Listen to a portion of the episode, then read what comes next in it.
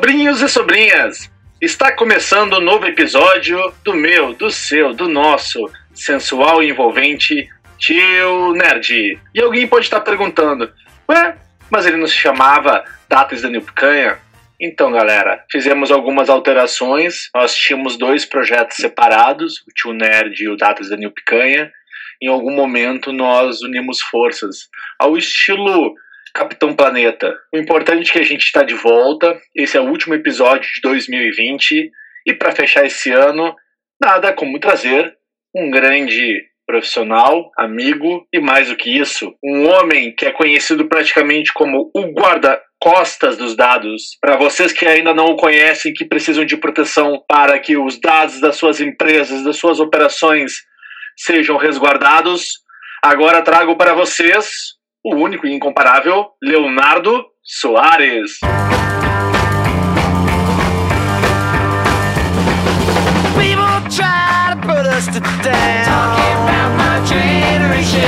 Just because we get around. Talking about my generation. Things they do look awful.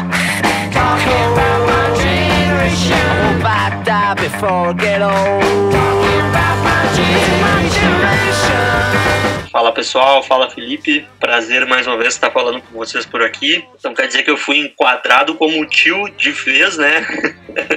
Pelo tio nerd aí.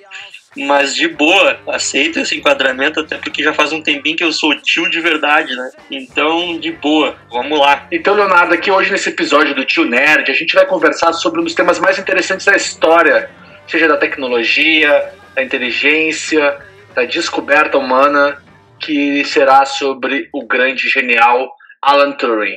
E nesse episódio que se chama O Enigma de Turing, para muitas pessoas que não conhecem quem ele é, tirando da área da tecnologia, eu vou resumir ele no homem que conseguiu é, finalizar a Segunda Guerra Mundial praticamente dois anos antes do que estava sendo previsto. E estima-se que ele salvou com a invenção, com as suas ideias, algo em torno de 14 milhões de pessoas.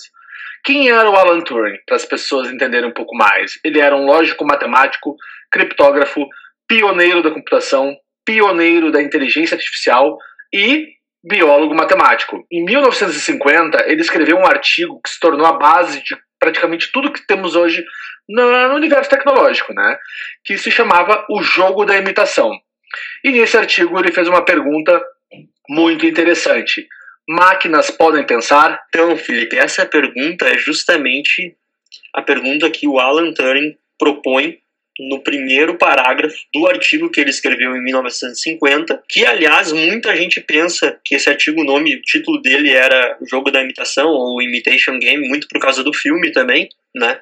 Mas na verdade o título desse artigo era ou é uh, Computing Machinery and Intelligence, ou algo como computação, máquinas de computação e inteligência.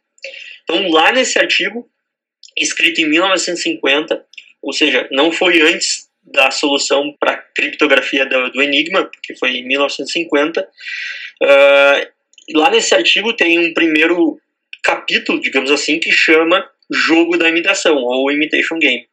E aí lá ele faz a proposta dessa pergunta no primeiro parágrafo. Só que o que, que ele fala também?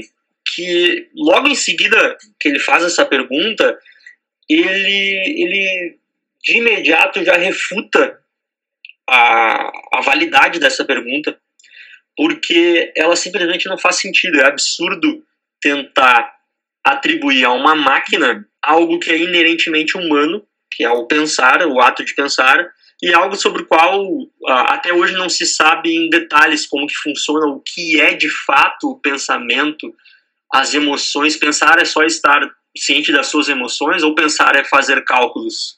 Se pensar for fazer cálculos, então as máquinas já estão pensando há muito tempo. Mas não é bem isso, né? A gente não pode atribuir um significado humano subjetivo a uma máquina. Então ele, nesse mesmo parágrafo, ele refuta essa pergunta e ele já traz outra, propõe outra nos moldes do que ficou conhecido como o teste de Turing, que na verdade não levou esse nome também, foi uma construção né, da própria academia e da própria imprensa de chamar dessa forma, mas a forma correta, o termo que ele usa é o jogo da imitação, porque a, conclus a conclusão é de que o correto é a gente tentar perceber o quanto uma máquina, ou quão bem uma máquina consegue imitar a, ou mimetizar aquilo que um ser humano faz, assim como um ato de pensar. E aí, então, ele propõe aquele jogo do conhecido, como eu falei, como o teste de Turing, onde o interlocutor conversa com a máquina e, e a partir do momento que ele não sabe distinguir entre máquina e pessoa, dá para se dizer, então, ou subentende-se que essa máquina está saindo tão bem no processo cognitivo, criativo de linguagem, que talvez ele esteja pensando, ela esteja pensando, né? Mas, na verdade, assim, não é exatamente essa a conclusão dele no artigo também, né? Mas a gente tende a extrapolar para esse lado porque ele propõe essa pergunta sobre o pensamento no início, né? E que é muito interessante, muito uh, legal de se pesquisar e de se estudar a respeito. A gente começa a ficar bem entusiasmado, assim, inclusive quando vê que as tecnologias atuais estão cada vez mais chegando mais perto do, do da máquina perfeita, digamos assim, ou da máquina que consiga fazer esse esse jogo da imitação de forma em que a gente não entenda ou, ou, ou pense que é uma pessoa.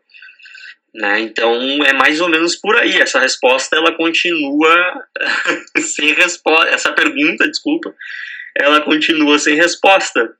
E segundo o, o nosso personagem central aí do, do podcast de hoje, ela é absurda. Essa pergunta é absurda e na verdade não deveria, não faz sentido que a gente faça essa pergunta. Mas eu sei que a gente vai continuar fazendo porque é muito legal. muito interessante a tua análise, Leonardo.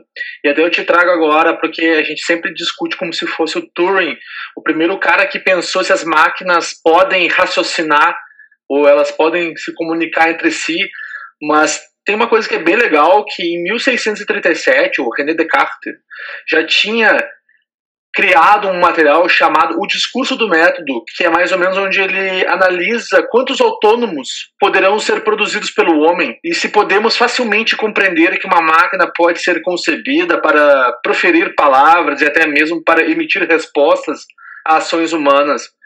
Mas ele diz que ela nunca vai conseguir reorganizar o seu discurso para responder apropriadamente tudo que é dito em sua presença então ela até pode entender, ela até pode pensar, mas ela não conseguiria raciocinar como ser humano, o que é nisso que faria ela ser diferenciada ou ela ser concebida dentro do que o Turing pensava, né? de acordo com o teste, de tu poder enganar o ser humano no, na análise de que ele está falando com uma máquina ou ele está falando com uma pessoa. Então a gente já vê que em 1637 esses questionamentos faziam parte da realidade humana. O homem já tinha essa, essa curiosidade, essa ambição de desafiar a, a máquina. Isso se a gente contar que naquela época, pô, se, se bobear não existia nem o fósforo, né? O palito de fósforo. Mas que na verdade é o palito de pólvora, né? Mas alguma coisa que é interessante, e aí eu tô falando sobre o filme agora, né? O, o jogo da imitação que, como tu falou, o nome não tem nada a ver com a, a época que o filme se passa, né? Porque na ideia ali ele tá mais ou menos de 39 a 45, no início da Segunda Guerra até o final, onde aquele grupo de criptógrafos, um, matemáticos, estatísticos conseguiram, aquele grupo maravilhoso, criar a, digamos, o primeiro protótipo de um computador onde foi possível descobrir, né, ou, ou, quebrar o código do Enigma. E que era muito interessante também que, naquela lógica, quando eles perceberam que bastava perceber que existiam alguns padrões da comunicação e que se eles fizessem aquela sobreposição de caracteres no alfabeto, no, vocabulário mundial, uh, eles fizeram aquela, aquela média de que teria uh, mais ou menos de 1 a 26 possibilidades de combinação para ter a sequência.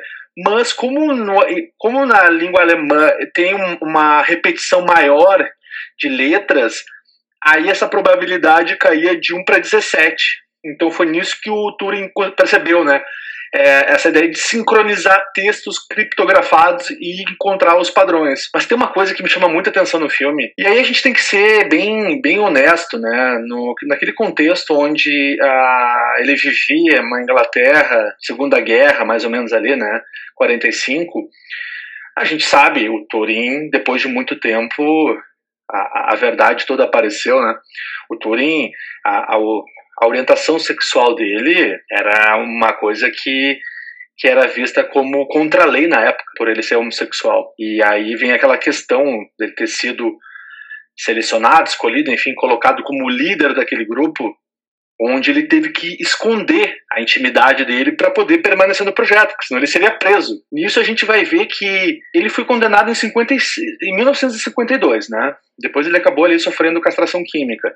E aí depois, ali em 54, ele se suicidou. O cara tinha 43 anos, imagina. O engraçado é que a lenda sempre fala que encontraram na cabeceira da cama dele uma maçã mordida e que tinha cianureto dentro. Muitos dizem que foi essa situação que inspirou o logo da Apple, a ideia da maçã mordida. A considero muito interessante, até porque eu sei que a, o Turing faz parte né, do, do DNA da Apple, isso aí é inegável. Mas aí depois, agora, alguns anos atrás, se não me engano, foi 2013, a rainha, o governo inglês, reconheceram o erro, né? Porque o Turing é um grande herói de guerra.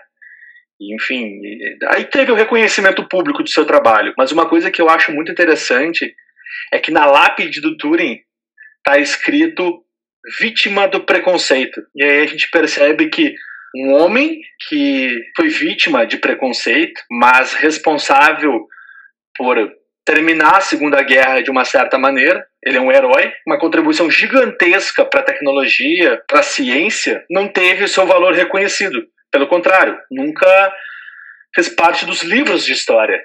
E tem uma coisa que eu acho muito interessante no filme, que é em um momento ele tem um diálogo lá com um inspetor de polícia, ele diz: Enquanto a humanidade pensava que a guerra estava sendo decidida com armas, com tanques, com explosões, na verdade, ela foi decidida com cérebros.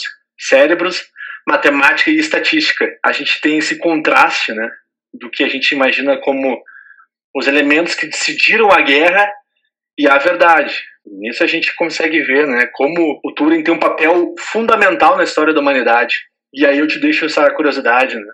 O que teria acontecido se o Turing tivesse a sua orientação sexual revelada naquele momento crucial, para onde essa guerra teria ido? Porque ela teria tomado um outro caminho. E aí a gente fica com essa dúvida né, de quantos Turings devem ter existido ao longo da história por causa das suas opiniões, enfim, da sua orientação, da sua postura política, até mesmo da sua aparência, foram reprimidos. E aí a gente vê que como isso é ruim para a evolução é, intelectual, né? Educacional, seja cultural ou das ciências. Então, em relação a esse filme, é, eu particularmente considero um filme muito bom, muito bem gravado, fotografia, elenco, história. Né? Mas uh, o que a gente tem que aceitar em relação a esse filme é que ele é muito pouco verdadeiro sobre o Turing e, e também sobre o processo de, de de ali do desvendamento do enigma. Né? Se a gente olha, quando a gente olha para a crítica cinematográfica em relação ao filme, pautada pela história, a gente vai ver que, na verdade, o Turing não era um cara acanhado, não era um cara com problema de relacionamento. Pelo contrário, ele era uma pessoa bem-humorada, um pouco reservado, um pouco misterioso, gostava muito de trabalhar sozinho, mas era um cara aparentemente normal, que não tinha aqueles aquelas grosserias, aqueles, aquelas arrogâncias retratadas no filme. E aí a gente vê que assim a indústria do cinema grande, as grandes indústrias do cinema tendem a tratar sempre que tem um, um filme, uma retratação de um, de um, de um gênio num personagem, eles tendem a tratar como aquele cara rebelde ou aquele cara, né, o gênio indomável, o cara brilhante que era era tinha problema de relacionamento, o cara brilhante que era esquizofrênico e por aí vai, né? Então, a tendência do gênio de, de, de retratarem sempre as pessoas brilhantes da história como gênios incompreendidos é muito natural no cinema e de fato está presente na história do Turing, mas não é muito naquele, naquele tom ditado pelo filme. As grosserias, as arrogâncias, as o fato de o um cara tem uma cena que perguntam se ele quer um sanduíche e dá a entender que ele mal sabe o que é um sanduíche, né? Então, tipo, esse tipo de situação não era, não, não foi na verdade o que aconteceu. Uh, e aí, isso para dizer, para te colocar, para colocar minha opinião em relação ao que poderia ter acontecido se o Turing não tivesse guardado o segredo, sobre a homossexualidade dele, na verdade, cara, o que, que acontece? Novamente, as biografias relatam que ele tratava isso de forma aberta e que inclusive foi isso que acabou levando ele para a prisão. Ele acreditava que esse problema em relação a tratarem os homossexuais né, como criminosos, um absurdo, né? Porque ele achava que ia, que ia acabar, isso ia acabar em breve, então ele não tinha medo de se. Óbvio que, por ser uma pessoa muito é, resguardada, muito, digamos assim, é, pouco sociável, né? Isso não era algo que era. Ele não gritava aos quatro cantos, obviamente mas ele não tinha problema nenhum com isso, de assumir isso, ou de, de, falar que ele era homossexual. Isso, novamente, a partir das biografias, né? E aí te digo que, assim, em relação a ele, o que poderia ter acontecido, né? Se ele tivesse se assumido homossexual, eu acho que mudaria pouca coisa, até porque tem mais um ponto a respeito do filme que é um tanto quanto, assim, uh, digamos assim, decepcionante para quem gostou muito da, do filme, né? eu inclusive, que é o fato de que aqueles cientistas trancados lá no, durante aquele tempo naquele galpão, tentando decifrar o enigma com a máquina e tal, liderados pelo Turing, com as ideias dele, cara, também não foi exatamente assim. Uh, a história conta que desse projeto de, da, de, de desvendar o enigma, né, participaram mais de 100 ou em torno de 100 cientistas teve uma pessoa, um outro cientista que foi extremamente importante, que é muito pouco citado. O nome dele é Gordon, Gordon Welchman, ou Welkman, que era matemático também, e trabalhou ao lado do Turing nesse projeto. Te digo que assim, cara, eu acho que mudaria muito pouco, porque esse tipo de produção científica, né, quando ainda mais tratando de um projeto de guerra, jamais fica num, na mão de uma pessoa só, né? Jamais é construído, jamais alguém vira uma chave e vai lá e constrói a, a arma que vai vencer a guerra, né? A mesma coisa se a gente for olhar para o projeto Manhattan, é um projeto robusto pra caramba, né? Baseado em teorias de uma, uma pessoa, que foi o, o Einstein, né? Com derivações do, das implicações da, da teoria dele, mas também baseado em várias outras teorias e leis que vieram antes, né? Então é interessante como a gente tem esse apego nas figuras, né? Esse apego no cara que vai chegar e resolver tudo, né? Na verdade, a história do Turing mostra que ele foi o gênio por trás da, da criptografia, de fato, mas que esse projeto da máquina, né, que chamaram lá de chamavam de chamaram de Christopher, né? Ele chamou de Christopher, acho que por causa do do, do colega de classe dele, que ele era apaixonado e tal, uh, na verdade não foi exatamente assim. E é decepcionante, cara, porque, porque no filme a gente assiste o filme e quer acreditar que aquilo tudo foi 100% verdade, né? Mas a gente sabe que o cinema tende a contar, o cinema quer contar uma história. Imagina que chato contar uma história de 100 cientistas num projeto gigantesco de de, de desvendar o enigma, né? Sem um plot twist, sem aqueles conflitos ali de relacionamento. Então, eu acho que não é demérito nenhum do filme. Pelo contrário, quem assiste o filme precisa sempre ter a pulga atrás da orelha, ou com qualquer filme, né, que retrata uma história real, de que podem haver essas adaptações. Então, acho que é isso, cara. Eu acho que não, não mudaria muita coisa. Talvez a gente não tivesse uma, uma rapidez tão evidente, assim, de desvendar o problema, de desvendar o enigma, mas eu acho que o projeto em si, ele continuaria andando. Uh, até porque era o interesse de uma nação inteira que não poderia ficar na mão de um homem só, né? Leonardo, perfeito. Tua explanação sensacional. Concordo contigo em praticamente todos os aspectos. A ideia do cinema retratar de uma maneira dramática aquele grupo de vingadores e que eles decidiram é isso mesmo, a equipe era gigantesca, ali era só uma parte do todo. A, também a, aquela colaboração com aquele outro cientista que foi determinante para a criação da máquina, mas que não foi nem citado no filme. Então, como tu disse, a história contada pelo filme tem vários equívocos, mas assim, eu não vou tirar o valor da do momento histórico de como as coisas aconteceram, né? Como eu te falei, eu estava mais apegado a, a ver a, a perspectiva do Turing. E aí eu quero agora te trazer, então, o momento Leonardo na frigideira. E aí eu tenho algumas perguntinhas que eu quero te fazer, porque eu sei que tu é bom de lábia, então estou esperando boas respostas. E aí eu já te trago a primeira, na tua ideia, a ideologia dominante no século XXI é a crença errônea de que o progresso científico e tecnológico por si só pode impulsionar o progresso humano e a moral? Cara, que pergunta, hein, Felipe? Isso aqui parece aqueles podcasts de, sei lá, do Leandro Carnal, aquelas paradas assim. Mas interessante, cara. E agora, o que, que, eu posso te dizer?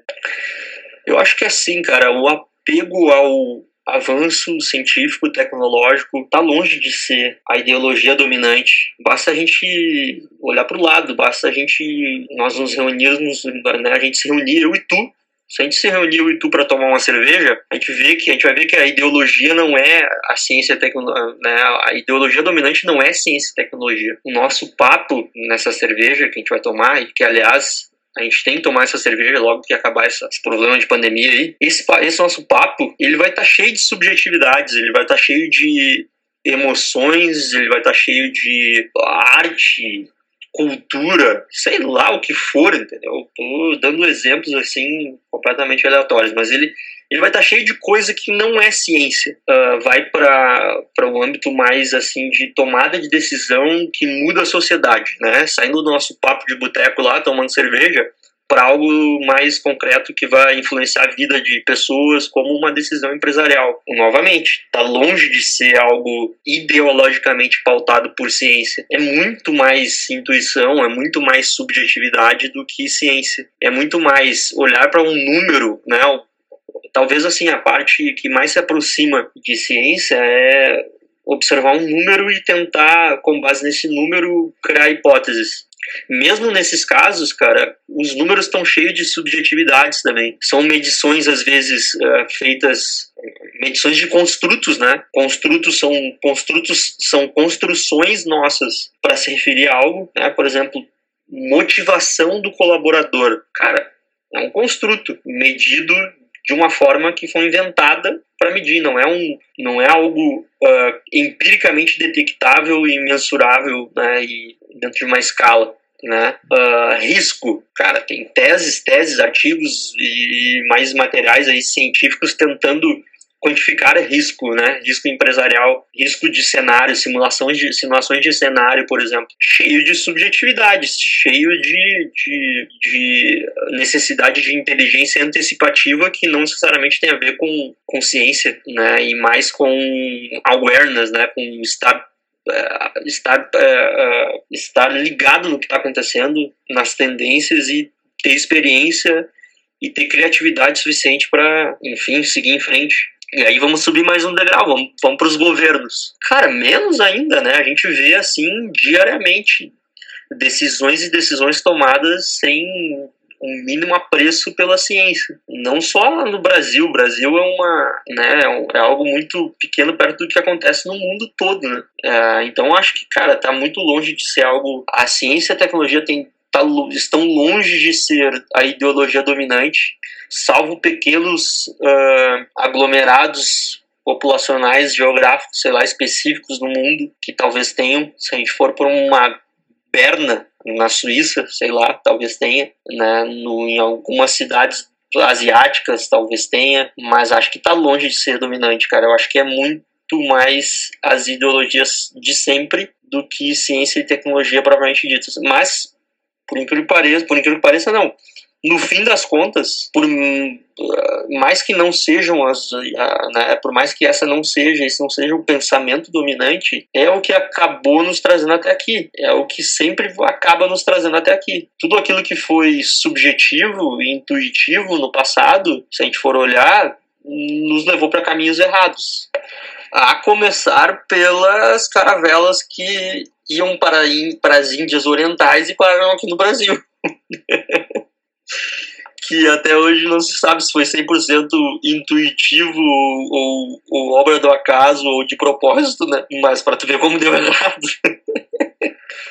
e do contrário, aquilo que foi pautado no, no, no conhecimento empírico, na experimentação, na documentação, na crítica científica e acadêmica, aí sim nos fez prosperar. Todas as tecnologias modernas, né, todos os aparelhos hospitalares, todos os aparelhos de telecomunicação que movem o mundo hoje, né, a possibilidade de a gente estar tá gravando, tá gravando esse podcast em locais distantes, enfim, tudo que a gente vive hoje está na mão do, do, de gigantes da ciência, né? Aí muito bem retratados também pelo Alan Turing, que seria de nós sem a máquina de Turing, mas que por outro lado também acaba às vezes uh, podendo nos levar para um problema gigante, né? Uh, ideologias nascidas a partir da ciência, a gente tem que às vezes tomar certo cuidado. Se a gente começar a falar, por exemplo, de Galton, que foi junto com o junto com, junto com Charles Darwin lá, o cara, um dos pais da, da ciência da evolução uh, e da estatística, de certa forma, né? Cara, esses caras tinham uma ideia completamente diabólica de uma eugenia, né? Ok, descobrimos a evolução, então descobrimos como selecionar somente os humanos mais uh, inteligentes e mais altos e mais magros e mais qualquer que seja a característica que tu quiser. Agora a gente só seleciona eles e, e, cria uma sociedade com base neles e o resto a gente elimina. Aí começa a surgir preconceito, começa a surgir a desigualdade ideológica, né? Claro que isso não foi esse cara específico não foi o, o estopim de tudo que a gente vive hoje em termos desses problemas né? e do que se vivia no passado, mas só para te dar um exemplo assim de que às vezes também ideologias baseadas em ciência podem nos levar para caminhos também bastante errados. Né? Tudo é uma construção coletiva, cara. Sempre vai ser uma construção coletiva, uh, científica e tecnológica, sim, mas que requer um pouco de um pouco de humanidade, um pouco de subjetividade para filtrar algumas coisas e para também ser mantida a chama da motivação que faz com que haja crítica científica, crítica acadêmica, né, e que sempre seja um, um convite para emoções futuras, né? A gente só faz ciência, só vive de ciência e só vê o progresso da ciência no fim das contas, pra gente se sentar naquele barzinho lá e tomar um chopp depois. Uma viajada sem tamanho agora nessa resposta, mas acho que eu consegui me diz aí se eu consegui responder. Fica tranquilo, Leonardo, conseguiu responder assim. E nem foi tanta viajada. Até porque tudo que a gente está falando aqui, talvez para as pessoas externas à nossa realidade, ao nosso debate diário, talvez seja tudo uma grande viagem esse episódio. Mas o que tu disse tem muita lógica, nem te estressa com isso, e eu concordo com o que tu apontou. E aí vem agora com a segunda fritada. Ela é mais soft, mas também tem uma pegadinha.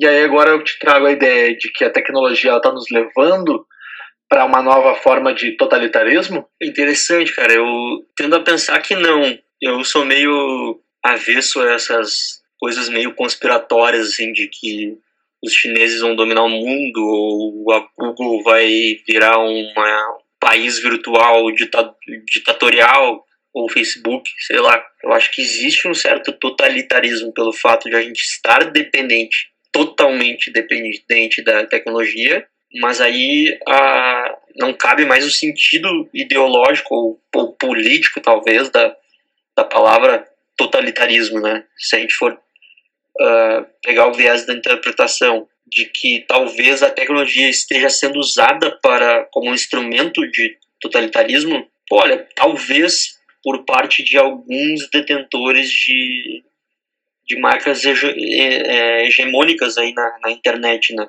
Casos de censura, casos de exclusão de perfil simplesmente porque foi exposta uma opinião, uh, algoritmos que determinam se o teu vídeo, por exemplo, no YouTube vai monetizar ou não, dependendo do conteúdo dele. De certa forma, isso pode ser um, um ar assim de de totalitarismo, mas a gente não está falando de uma nação, a gente não está falando de um governo, e sim de uma empresa. Assim como ela existe hoje, pode deixar de existir daqui a um tempo, pode algum concorrente surgir, né? E aí pode vir a pergunta, tá, mas gigantes como esses, né, da tecnologia podem simplesmente ser substituídos por outros porque eles estão com uma ideologia que censura certos comentários ou que quer instituir somente um viés de pensamento.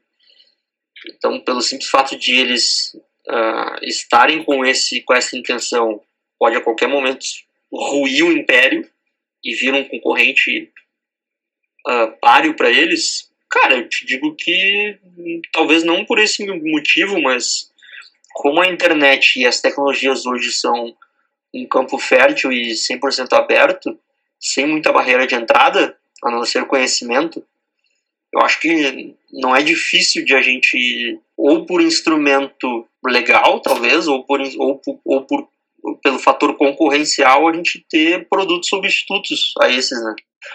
Ou simplesmente a gente ter uma, uma debandada de pessoas desses meios dessas, e da utilização dos serviços dessas empresas justamente porque uh, não concordam com com o totalitarismo que elas estão tentando instituir dentro para os membros das comunidades onde elas uh, operam, digamos assim, né? Então acho que é isso, cara. Eu acho que do ponto de vista de totalitarismo institucional, eh, governamental, político, acho que não. Acho que a gente, pelo contrário, talvez a tecnologia nos ajude a fugir um pouco disso, porque por mais que, que tentem esconder uma opinião adversa, se eu quiser procurar num fórum, eu encontro. Né? Então, o acesso a, a meios de comunicação alternativos, canais de comunicação alternativos, ele vai continuar sempre na internet até que ela seja o nosso uh, bom e velho www HTTPS de sempre. Então acho que isso não tem, isso tornou, tem uma tem uma dimensão tão grande de roteamento e caminhos alternativos entre servidores e nações diferentes que eu acho muito difícil que se torne algo totalitarista, uh, centralizador de poder, coisa assim. Tem uma cena no filme onde ele está conversando com o inspetor e aí é, ele pergunta pro Turing se ele realmente acreditava que as máquinas um dia poderiam pensar, né? enfim, raciocinar. E aí o Turing fala sobre a ideia de que maneiras diferentes de pensar. Os humanos têm uma maneira e as máquinas, no caso, pensam de outra maneira. Então tu não pode ver a, o mesmo raciocínio de pensar sobre o mesmo prisma. Seriam coisas antagônicas. Mas uma coisa não impede a outra de ser um modelo de pensamento. E aí me fez uh, refletir muito sobre uma fala dele que é a seguinte: só porque algo pensa diferente de você, isso significa que ela não está pensando? E a gente hoje tem muito isso, né, no nosso dia a dia, das outras pessoas, da famosa ideia do discordar, né, eu penso diferente de ti. Enfim, muitas pessoas acreditam que porque alguém pensa diferente, ah, ela não entende, ela não pensa, ela não percebe. Mas quando eu escutei essa fala do Turing, me chamou a atenção, né? Como é que a gente vai explicar, né? Só porque algo ou alguém pensa diferente de mim, não quer dizer que ela também não está pensando. É, essa cena do filme, acho que é uma tentativa de retratar exatamente aquele primeiro parágrafo lá do, do artigo de 1950 do Turing, onde ele fala que uh, não faz sentido a pergunta de se as máquinas pensam, porque a gente precisa entender primeiro o significado de pensar, que pode ser muito amplo, muito genérico, então não faz sentido a pergunta. E casualmente esse argumento pensar diferente é igual a não pensar se alguém pensa diferente de mim. Essa pessoa não está pensando ou não está sabendo pensar direito ou não está pensando direito. É o argumento do extremista, né? É o argumento do direitista extremo e do esquerdista extremo, que são que são os estereótipos uh, principais aí do nosso cotidiano atual. Argumento que, por sinal, não faz sentido nenhum. É o que está muito presente, principalmente no meio digital, no meio da internet, no meio que onde a circulação, onde a informação circula de forma um tanto quanto anônima, né? Um tanto quanto segura por parte de quem emite essas opiniões e acha que o seu comentário é o que faz sentido, o seu a sua curtida, a sua frase ali, a sua lacração ali naquele comentário é o que faz mais sentido. E aí o fato de a gente estar falando de pessoas que não estão se comunicando da forma tradicional, ou seja, presencialmente, dá para elas a segurança de dar mais descrédito ainda para a opinião do outro, para o pensar do outro e desclassificar mais ainda esse pensamento, essa lógica do outro. né? com muita perda de informação também que a internet traz. Então é isso, cara. É mais ou menos por aí. Esse, essa pergunta do Turing para o delegado lá, para o investigador lá naquela cena do filme, ela é uma pergunta muito atual, né? Infelizmente chegamos ao final deste episódio.